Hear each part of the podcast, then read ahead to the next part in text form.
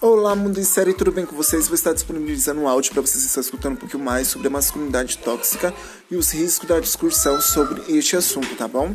Compartilhe com os amigos, venha com a gente e tem muito assunto para falar sobre isso, muita coisa eu quero abordar e trazer conteúdo para vocês, então venha participar comigo.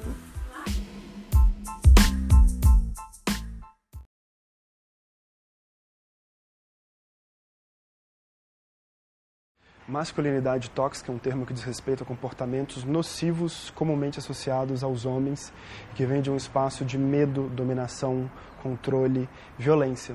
Então é o homem que acha que vai determinar como a mulher veste ou o que ela pode fazer. É o homem que vai numa festa e vai beber mais do que todos para mostrar que é macho, que vai para o estádio e ele acha que pode ou deve ser violento para mostrar que torce muito pelo time dele, que ele é cedia no meio da rua. Isso são exemplos de masculinidade tóxica, que é muito diferente de criticar o masculino como um todo. O masculino como um todo é um espaço rico, amplo, maravilhoso, como o feminino.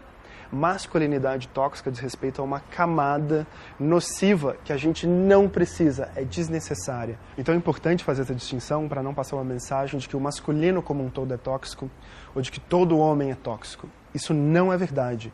Os homens não são tóxicos, o masculino não é tóxico.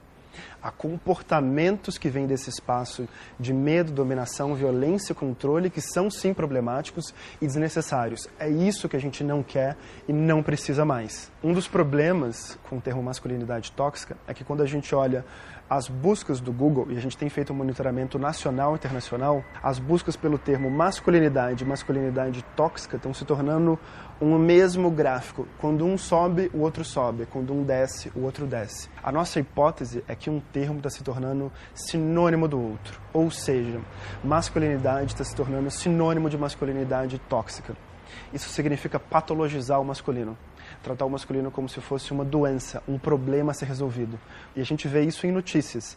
Saiu um editorial no Washington Post chamado Por que não podemos odiar os homens? Saiu um vídeo no YouTube recente chamado A masculinidade é um câncer. Então, isso são sintomas, no meu entendimento, de uma discussão sobre masculinidade tóxica que vai andando sem ter o equilíbrio com a perspectiva do que seria uma masculinidade mais construtiva, amorosa e saudável. Então é necessário discutir sobre o aspecto tóxico e problemático, sim. A gente tem que ter responsabilidade, seriedade e coragem para isso. Ao mesmo tempo, a gente tem que pesar quais são os riscos e limites envolvidos nessa discussão.